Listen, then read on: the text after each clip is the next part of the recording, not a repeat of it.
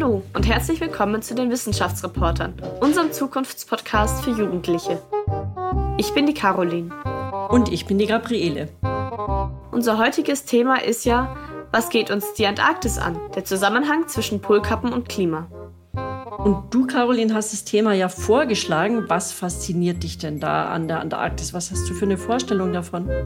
Naja, also die Antarktis, wenn ich mir die vorstelle, ist halt eine riesig große Eisfläche, über 14.000 Kilometer von uns entfernt. Und dennoch ist die für uns irgendwie ziemlich konkret, weil wir ja auf der anderen Seite immer wieder hören, dass sie ähm, mit dem Klimawandel zu tun hat, dass wenn sie abschmilzt, äh, bei uns der Meeresspiegel ähm, sehr viel mehr steigen wird, aber auch einfach so eine faszinierende Ferne. Und wie der Zusammenhang zum Klimawandel genau ist, das wollen wir in dieser Folge herausfinden. Hallo und herzlich willkommen zu unserer heutigen Redaktionskonferenz. Ich bin die Caroline. Hallo, ich bin die Clara. Ich bin der Balthasar. Ich bin die Mira. Ich bin die Leonie. Und ich bin Jakob. Ich bin die Gabriele. Was geht uns die Antarktis an? Der Zusammenhang zwischen Polkappen und Klima. Die Antarktis und auch die Arktis, die beeinflussen ja schon unser Wetter hier in Europa. Was habt ihr denn für ein Bild vor Augen von der Antarktis? Was ist die Antarktis für euch? Erstmal ein sehr, sehr kalter Ort und es gibt ja eben diese Mythen von den ersten Eroberern der Antarktis. Das finde ich sehr spannend. Also was sehr fernes, was uns jetzt nicht so ähm, auf den ersten Blick ähm, schlüssig erscheint, was man nicht kennt, wo man kein genau. passendes Bild dazu hat. Wo der Mensch vielleicht auch nicht sofort direkt willkommen ist.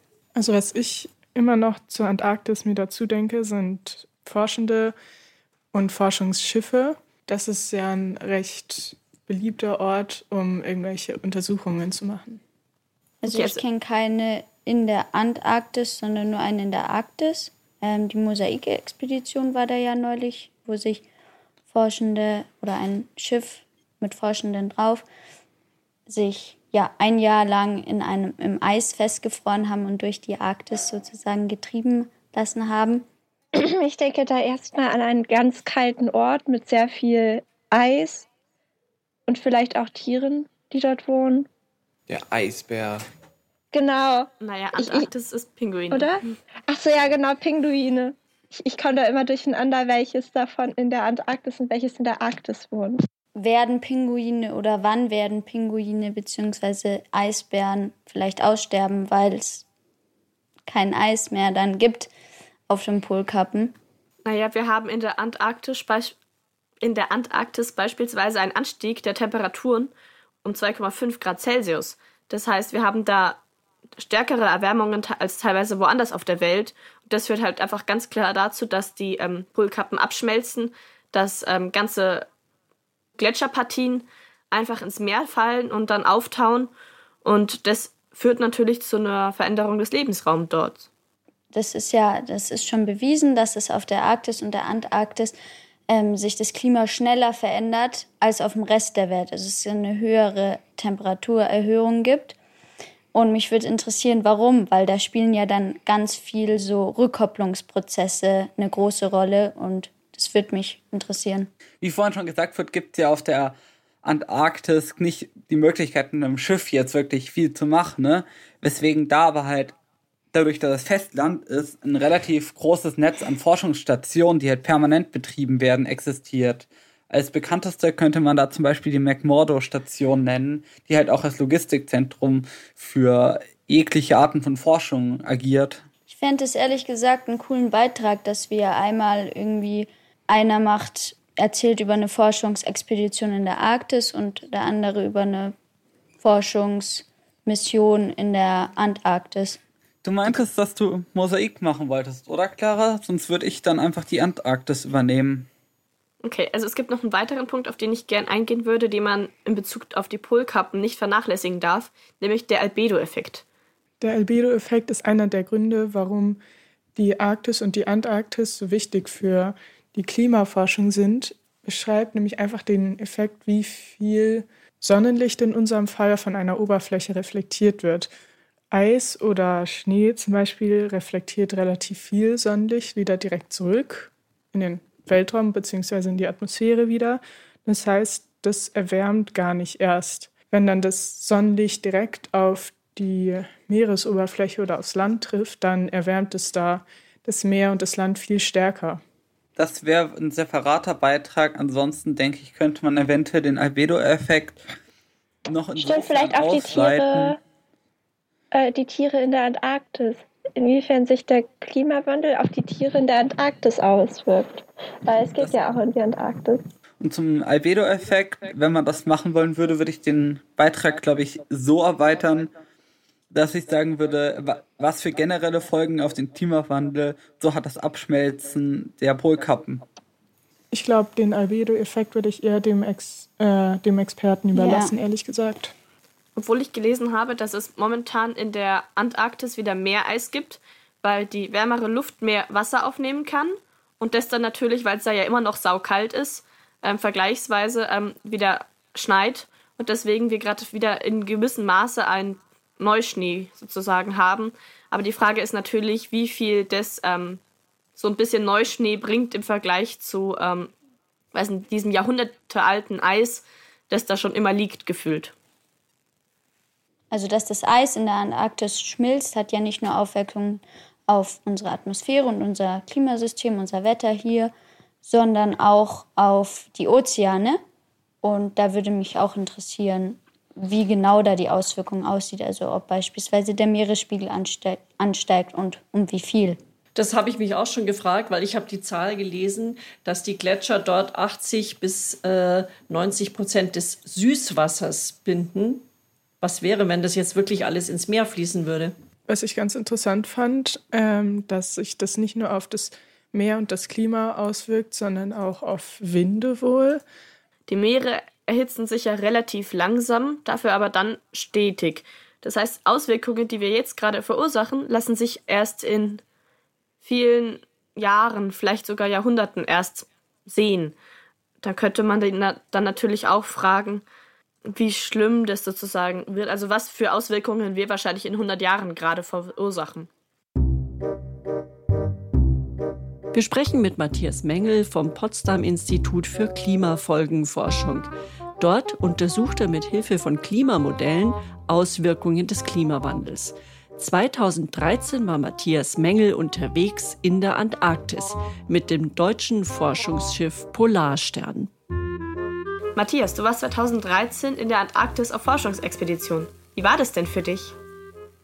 Sehr, sehr beeindruckend war das. Also sehr viel weiß, sehr viel blau wenn man dann da irgendwie so acht Wochen unterwegs ist oder so, vermisst man ganz schön die, die farbige Welt und, und freut sich über, über Grün und Braun, was dann auftaucht, wenn man wieder auf Land geht in Südamerika. Kann ich mir gut vorstellen. Und was hast du da gemacht? Eigentlich war ich sozusagen Hilfsarbeiter, wissenschaftlicher Hilfsarbeiter. Und wir haben Wasser gemessen. Also wir haben Temperatur gemessen und Salz und gewisse Edelgase, die im Wasser vorkommen. Man hat so eine große Seilwinde mit einem Stahlseil, äh, mit Messgeräten und, und Wasserflaschen dran. Die seilt man ab. Die geht dann bis, zu, bis auf den Meeresgrund. Und dann ähm, sammelt man Wasser und, und andere Messdaten auf dem Weg nach oben. Wie lange warst du denn da unterwegs, Matthias? Und äh, wir haben uns das so ein bisschen vorgestellt, wie, wie das ist, wenn man die ganze Zeit von Eis umgeben ist. Wie ähm, fühlt sich das dann an, wenn man morgens aufwacht und schaut auf so eine weiße Fläche? Also ich war tatsächlich, glaube zehn Wochen da. Es ist ja auch teilweise 24 Stunden hell, wenn man im Sommer dort ist. Und, und so Farbigkeiten mit rosa Schattierungen des Himmels und so weiter, das habe ich, hab ich sonst, sonst so noch nicht gesehen. Man muss aber auch sagen, äh, man gewöhnt sich dran.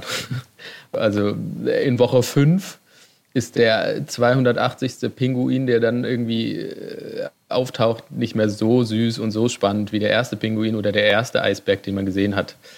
Ja, bei Forschungsreisen ist es ja ganz oft so, dass man sich das zumindest früher so vorgestellt hat, dass die Leute mit Schlittenhunden unterwegs sind und sowas. Das ist ja heute garantiert nicht mehr so. Wie ist es denn? Habt ihr dort Labore vor Ort, also irgendwie Hightech, mit denen ihr gleich äh, eure Proben analysieren konntet? Ja, also Schlittenhunde hatten wir nicht. Es gibt natürlich Analysen, die gleich gemacht werden vor Ort.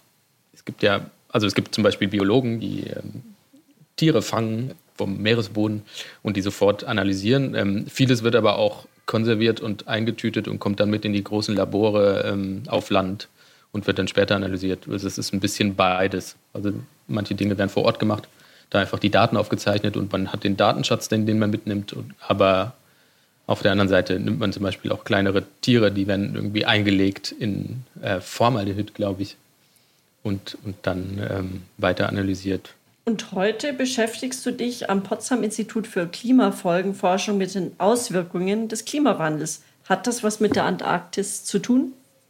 Die Antarktis, das ist ein riesiger Eiskörper. Ne? Das ist die, die größte gespeicherte Süßwassermenge der Welt. Äh, wenn man das einmal ähm, auf einmal abschmelzen würde und ins Meer kippen würde, dann hätte man den Meeresspiegel äh, mehr als 50 Meter höher. Ähm, viele Städte waren unter Wasser. Wow, ähm, ich glaube, hier, hier in Berlin hier in Berlin würde wahrscheinlich auch das Wasser so am, am Stadtrand stehen oder so. Ähm, das wird aber nicht passieren. Ne? Also das wird nicht passieren, auch nicht in den, den, also sagen wir in den nächsten 500 Jahren, äh, in den nächsten tausenden Jahren, weil das, das sind sehr langsame Prozesse, die da ablaufen. Also man muss sich vorstellen, wenn Klimawandel da ist und Klimawandel noch mehr kommt, bis die Signale wirklich im, im Eis drin sind und, und dort großen Wandel verursachen, der wirklich große Mengen Eis ins Meer bringt, das dauert. Also das ist dramatisch. Ich will das jetzt gar nicht untertreiben, aber das dauert. Und das ist eher so ein Prozess, der dramatisch wird auf Zeitskalen von Jahrhunderten. Aber deswegen irgendwie war für mich ein Punkt gekommen, den Forschungsschwerpunkt etwas zu wechseln, also zu diesen, was ihr vorhin Klimafolgen genannt habt, zu Dingen, die auch jetzt schon passieren oder auch in 20 Jahren passieren und nicht vielleicht erst in 200 Jahren. Der Klimawandel hat demnach auch Folgen darauf, dass das Eis in der Antarktis abschmelzen wird. Aber was für weitere Folgen lassen sich denn auf das Ökosystem beobachten? Also sterben irgendwann die Tiere aus? Auf jeden Fall, die Veränderungen kommen da an. Also zum Beispiel in der antarktischen Peninsula, diesen, diesen kleinen Zipfel, der Richtung Südamerika zeigt, da sieht man jetzt auf einmal, dass da Teile grün werden, die vorher nicht da waren. Also da gibt es einen, einen Wandel des Ökosystems. Ob jetzt genau die Ökosysteme so gefährdet sind, wie sie vom Eisbären gefährdet sind, das, das kann ich schwer sagen. Also der, der Eisbär, der lebt ja zum Beispiel auf dem Meereis und da ist es irgendwie klar, dass das relativ zeitnah auch verschwinden kann. Im Generellen verläuft der Wandel im, im Ganzen in der Antarktis für die Ökosysteme, glaube ich, etwas weniger dramatisch als im Norden. Ich sage, glaube ich, weil ich bin dann nicht Experte. Da kann aber Mira helfen. Die hat dazu recherchiert, zu den Tieren in der Antarktis. Krill ernährt sich von Algen, welche auf der Unterseite des Meereises wachsen. Das Meereis schmilzt, also schwindet die Hauptnahrungsquelle des Krills. Auch er schwindet. Dies stellt ein großes Problem für die weitere Nahrungskette dar. Der Buckelwal, dessen Hauptnahrungsmittel Krill ist, ist schwer betroffen. Aber auch Pinguinarten, die sich von Krill und Krillfressenden Fischen ernähren, bekommen Probleme. Besonders anfällig ist der Kaiserpinguin. Dessen Brutkolonien liegen auf Meereis und Schelfeis. In den offenen Meeresbereichen wachsen mehr Algen. Algenfresser wie Quallen, Fische oder Salpen profitieren vom Klimawandel. Auch der Königspinguin profitiert, da er mehr Fisch bekommt und auf eisfreien Bodenbereichen brütet. Ebenfalls profitieren Tiere, welche am Meeresgrund Plankton fressen, wie beispielsweise Seesterne, Würmer oder Seeigel. Die Ernährung dort geht ja über Krill, das sind so Garnelen, wovon sich sehr viele Tiere ernähren und das, das gibt es weniger. Unsere Frage ist ja in diesem Podcast, was geht uns die Antarktis an und warum betrifft uns das Abschmelzen der Polkappen ganz konkret? Das ist ja ziemlich weit weg. Okay, die Antarktis ist weit weg, aber ein Ding von der Antarktis ist halt genau der Beitrag zum Meeresspiegel. Das Eis bricht zwar in der Antarktis ab und, und fällt dann ins Wasser, aber der Meeresspiegel verteilt sich halt global und das ist dann halt an den ganzen Küsten der ganzen Welt zu messen. Und deswegen geht das alle Menschen an, die an Küsten leben und dadurch auch ja, uns hier oben im Norden. Oder wie die Antarktis selbst die Meeresströmungen global beeinflusst, was dann auch wieder andere Auswirkungen hat, vielleicht auch direkt aufs Klima, also auf die Atmosphäre. Also das Klima ist ein global verbundenes System und, und man, man kann nicht einfach sagen, wenn irgendwas ganz weit weg ist, das, dann betrifft uns das nicht. Du warst ja auf dem Forschungsschiff Polarstern in der Antarktis unterwegs und dieses Schiff war 2019, 2020 mit Forschenden am Nordpol unterwegs. Clara hat mit einem Forscher gesprochen, der sich den Klimawandel dort angesehen hat und wie sich das auf das Weltklima auswirkt. Ja, hallo Marcel. Du bist Wissenschaftler beim Alfred Wegener Institut und warst Teil der Forschungsexpedition Mosaik. Und du bist ja Leiter des Teams Meereis bei Mosaik. Was für Auswirkungen hat denn der Klimawandel auf das Meereis? Ja, Im Meereis sehen wir ganz klar, dass das Eis deutlich weniger und dünner wird in der Arktis. Die eisbedeckte Fläche geht stark zurück. Das sehen wir vor allem in Satellitenbildern. Das ist vielleicht auch das größte Zeichen des Klimawandels, was mal wieder sichtbar ist. Aber auch die Eisdicke nimmt ab. Und somit verändert sich oben diese ganze Wechselwirkung zwischen Atmosphäre und Ozean ganz stark, weil plötzlich diese kleine dünne Schicht an Eis verschwindet und das hat riesige Konsequenzen. Was für Auswirkungen hat denn dieses Schwinden des Meereis auf unser globales Klimasystem Erde? Ja, durch das Verschwinden des Meereises nimmt die Erde, in dem Fall der arktische Ozean, mehr Energie auf als erstes.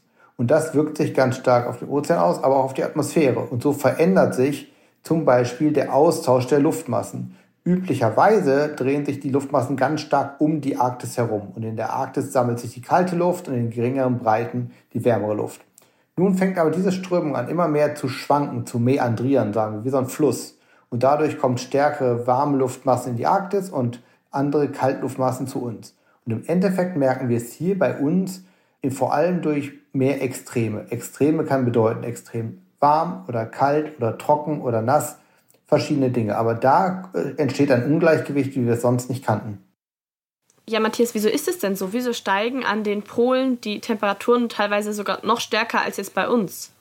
Oh, das ist was, was wir schon länger beobachten. Man nennt das, wie übersetze ich es ins Deutsche, ähm, Polar Amplification im Englischen, äh, äh, polare Verstärkung. Und das sehen wir vor allem im Norden. Also ich denke, wir haben ungefähr doppelte Erwärmungsraten in den hohen Breitengraden wie im globalen Mittel.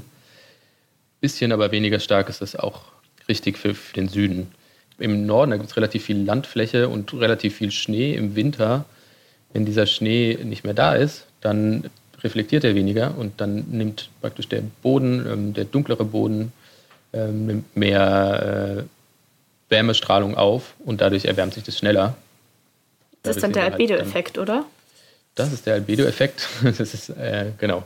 Offenes Wasser nimmt mehr Wärme auf als geschlossenes, mit Eis bedecktes Wasser und dadurch sehen wir eine erhöhte Erwärmung. Aber nur im Norden oder auch dann schon auch am Südpol? In der Antarktis ist, ist Da ist ja theoretisch auch also Landmasse drunter. Also, da müsste es ja eigentlich genauso sein. Ja, aber das muss man bedenken. Das sind zwei sehr unterschiedliche Systeme. Also im, im Süden gibt es eine ganz dicke Eismasse, Kilometer dick. Das ist das größte Süßwasserreservoir der Welt. Und das schmilzt nicht einfach so weg. Also da die Fläche ändert sich oder hat sich bisher nicht so groß geändert. Im Norden haben wir einmal Ozean, aber es gibt auch ganz viel Landfläche, die nicht von Eis bedeckt ist, sondern halt nur im Winter von Schnee. Und die Änderung zu mehr offenem Wasser im Norden, das schreitet wesentlich schneller voran. Und halt auch dieser Wechsel von schneebedecktem Land zu nicht schneebedecktem Land. Das heißt, der Albedo-Effekt ist stärker im Norden? Genau. Als im Süden. Mm, aber auf der anderen Seite müsste doch jetzt theoretisch durch den Klimawandel, weil es ja dann wärmer und feuchter wird, es auch mehr schneien. Hilft es nicht sozusagen als kleiner Ausgleich, wenigstens vielleicht so als Bremse? Was wir ja machen, also wenn, wenn wir solche Sachen untersuchen, wir, wir schauen uns ja die Nettoeffekte an. Also da sind dann solche Prozesse, wie du meinst, auch mit drin über die letzten 20 Jahre sehen wir viel frühere Schneeschmelzen und mehr offenes Land, also nicht schneebedecktes Land, dann ist ja dieser Effekt damit drin. Das ist ohnehin eine Frage, die wir uns gestellt haben. Mit welchen Methoden äh, arbeitet ihr denn da oder habt ihr da gearbeitet auf dem Schiff? Was wir gemacht haben, wir haben diese Wassermessungen gemacht, also bis in den tiefsten Ozean hinein und also der Ozean ist total stark geschichtet. Man darf sich das nicht vorstellen wie eine, wie eine Badewanne oder so, wo sich das Wasser vermischt und alles gleich warm ist. Also man hat wirklich so fast wie feste Schichten mit ganz spezifischen Charakteristiken von Salzgehalt, von Wärme, die so übereinander liegen. Und die haben auch häufig so ganz bestimmte Charakteristiken von Edelgasen. Und die liegen so, die schieben sich so übereinander in, in den Ozeanen. Und man kann da praktisch mit seinem Mess Gerät, wenn man das so runterfährt in, in Tiefen bis 3.000, 4.000 Metern, kann man durch diese ganzen Schichten fahren und da so reinpieksen. Und man weiß ungefähr, welche Edelgase, welche Wärme, welche Salzgehalte zu welcher Wasserschicht gehören. Also man kann dann sozusagen rumfahren mit dem Schiff und diese Wasserschichten suchen. Man kann so Ozeanströme äh, rekonstruieren, um zum Beispiel auch herauszufinden, wie stark bestimmte Eisschelfe, also das ist, Eisschelfe sind die Teile von dem Landeis, die schon ins Meer geflossen sind, wie stark die abschmelzen. Jakob wollte sich da eine andere Expedition auf der Antarktis aktuell anschauen, wie die arbeiten.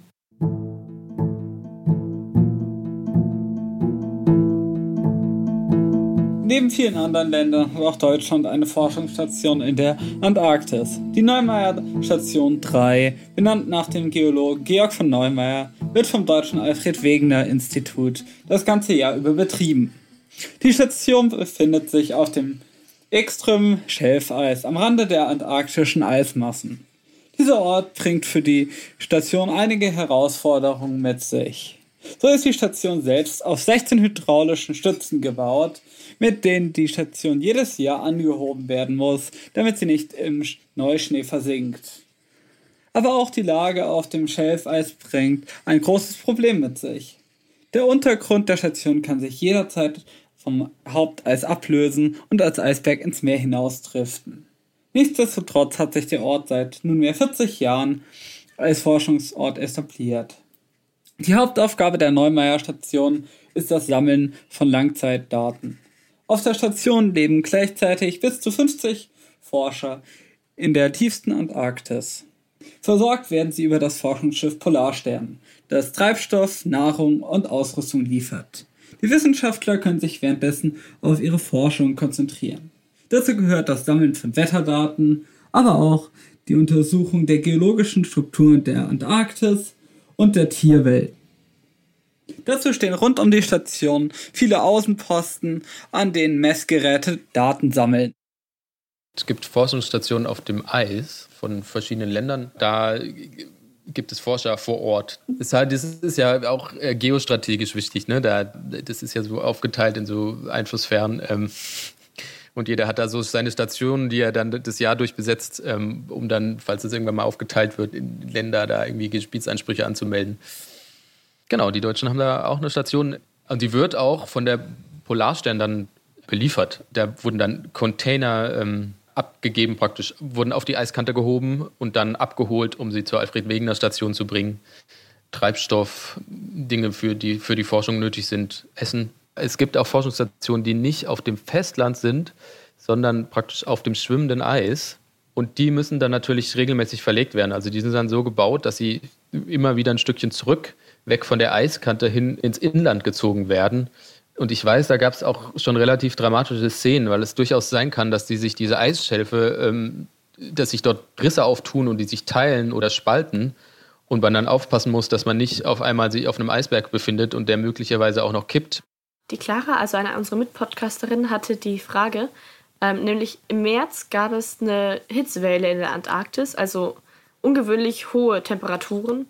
Kann das eine Auswirkung von Klimawandel sein oder hat man auch in der Antarktis natürlich wie in allen anderen Regionen immer wieder ähm, unterschiedliche Temperaturen. Guter Einstieg zur sogenannten Extreme Event Attribution, ähm, zur Attribution von, von Extremwetterereignissen. Also lange Zeit haben wir uns Forscher uns darauf zurückgezogen, äh, zu sagen, man kann keine Aussagen treffen über einzelne Ereignisse, welche Rolle da der Klimawandel spielt, weil das Wetter einfach zu viel wackelt, weil es zu viel Zufälligkeit gibt im Wetter. Das hat sich ein bisschen geändert in den letzten Jahren und es gibt halt diese Forschungsrichtung Extremwetterattribution, wo man sich gezielt solche Phänomene anguckt und versucht wirklich zu quantifizieren, welche Rolle da Klimawandel gespielt hat. Was ist jetzt die Antwort auf Ihre äh, Frage? War diese Hitzewelle in der Antarktis, war das jetzt typisch oder hat das was mit dem Klimawandel zu tun? Was ist da deine Meinung? Kann ich nicht sagen. Muss man auf die Ergebnisse warten der Leute, die sich das richtig angucken. Also was ich sagen kann, ist, dass wenn es um Hitzewellen geht, dann spielt Klimawandel schon eher eine Rolle als zum Beispiel bei Ereignissen wie Starkregen oder so. Da ist das noch schwerer zu quantifizieren.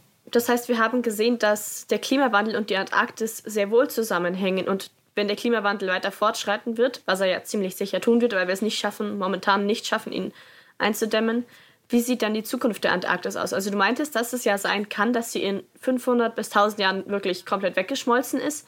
Aber wie sieht es so in näherer Zukunft aus? Beziehungsweise gibt es noch andere Folgen? Zwischen jetzt und den 20 Jahren. Das sind Änderungen, die sind sehr klein. im Vergleich zu dem ganzen Eis, was die Antarktis speichert. Selbst in 500 Jahren oder 1000 Jahren ist es sehr, sehr unwahrscheinlich, dass das gesamte Eis der Antarktis weg ist, selbst unter einer extrem wärmeren Welt. Und wie sieht es dann bei uns aus in Deutschland? Das Szenario im gleichen Zeitraum? Meeresspiegel ist ein langsamer Prozess, das heißt, da kommen die Veränderungen schleichend. Die atmosphärischen Veränderungen sind direkter. Also da, wir sind ja jetzt schon bei 1,2 Grad globaler Erwärmung, teilweise längere Dürren, ähm, wärmere Sommer, Verschiebung der Ernteperioden und sowas. Und das, das, was wir jetzt schon beobachten, das werden wir halt in Zukunft immer weiter verstärkt sehen, ähm, außer wir schaffen es irgendwann, das Klima zu stabilisieren. Aber eigentlich ist es ja trotzdem ein Teufelskreis. Also durch den Klimawandel schmilzt die Antarktis weiter ab und dadurch, dass die Antarktis schmilzt, wird der Klimawandel verstärkt. Das heißt, wir müssen eigentlich wirklich was gegen den Klimawandel tun, weil es macht es nicht besser, je länger wir warten.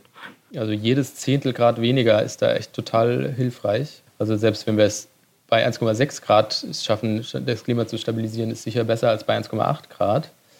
Genau, und es gibt so sogenannte Feedback-Prozesse, also was du angesprochen hast mit der Antarktis, wo man mh, hm, was antreibt und dann das wieder rückkoppelt auf das Klima und das Klima das verstärkt und dann es wieder zurück zum Klima spielt.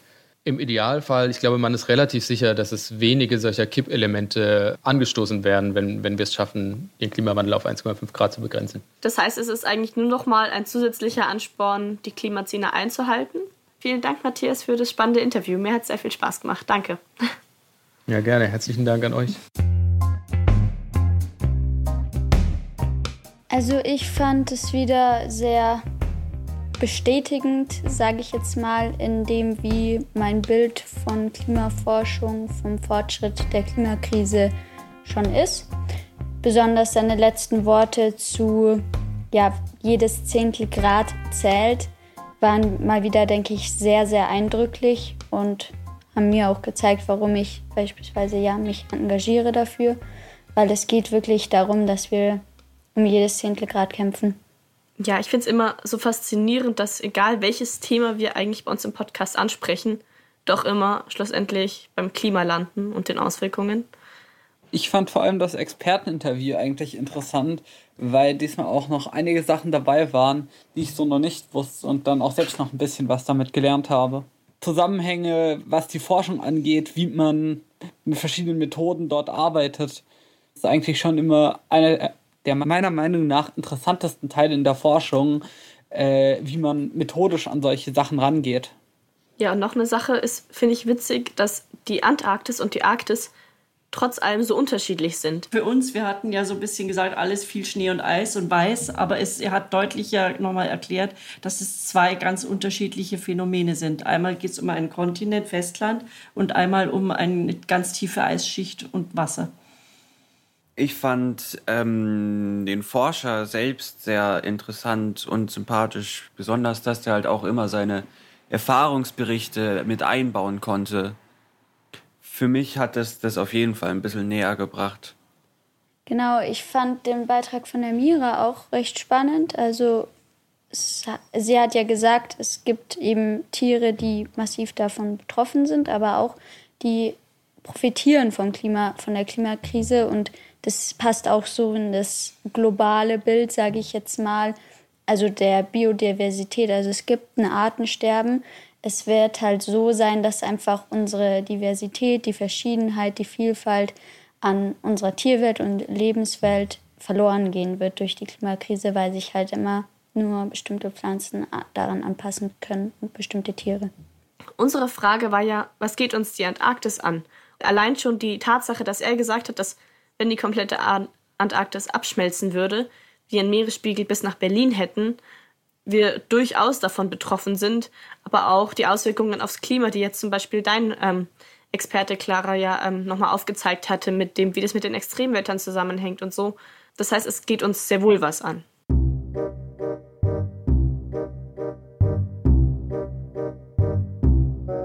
Das waren die Wissenschaftsreporter, unser Zukunftspodcast für Jugendliche. Heute mit der Folge Was geht uns die Antarktis an? Der Zusammenhang zwischen Polkappen und Klima. Die Wissenschaftsreporter machen gerade alle Abitur. Wir suchen Nachwuchs. Wenn ihr Lust habt mitzumachen, dann meldet euch doch unter info@diewissenschaftsreporter.de. Wo ihr sitzt und wohnt, ist egal, wir treffen uns digital. Beim nächsten Mal sprechen wir über das Thema Mobilität in unserer Stadt. Wie können wir ohne Auto leben? Wir freuen uns, wenn ihr wieder dabei seid.